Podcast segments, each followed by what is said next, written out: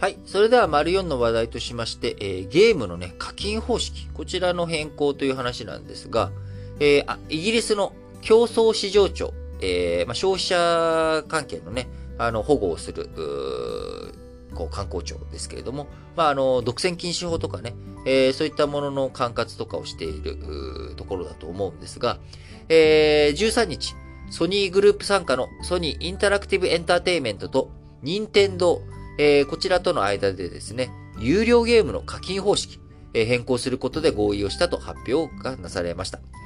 えー、利用者が長期間遊んでいなくても課金され続けてしまうという仕組み、これをね、改めて一定期間使わなければ課金されないようにしなさいということ。こちらでね、えソニーと任天堂、えイギリス当局の調査を受けて、まあ、合意したということになります。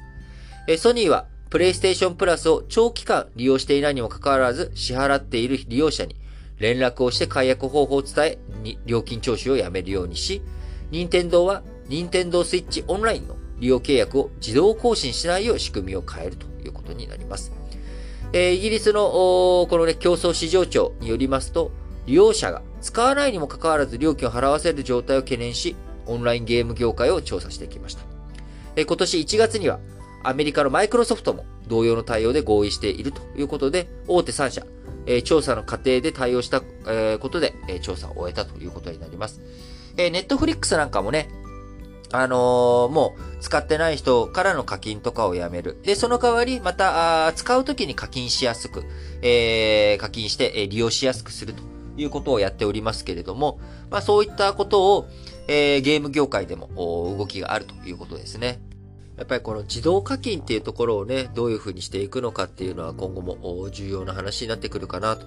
えー、サブスクってね、新しいこの、こう、売り切りじゃない、えー、サブスクで、えー、継続して課金していくっていうこと。えこちらは非常にね、あのまあ、重要な新しい、こう、課金の仕方、モデルだとは思うんですけれども、やっぱりこう、一度ね、え課金開始してしまうと、えやめられないとかあ、やめづらいとか、やめるのが大変だったりとか、あるいは、あ課金されてることを忘れちゃう、え利用をね、停止するのを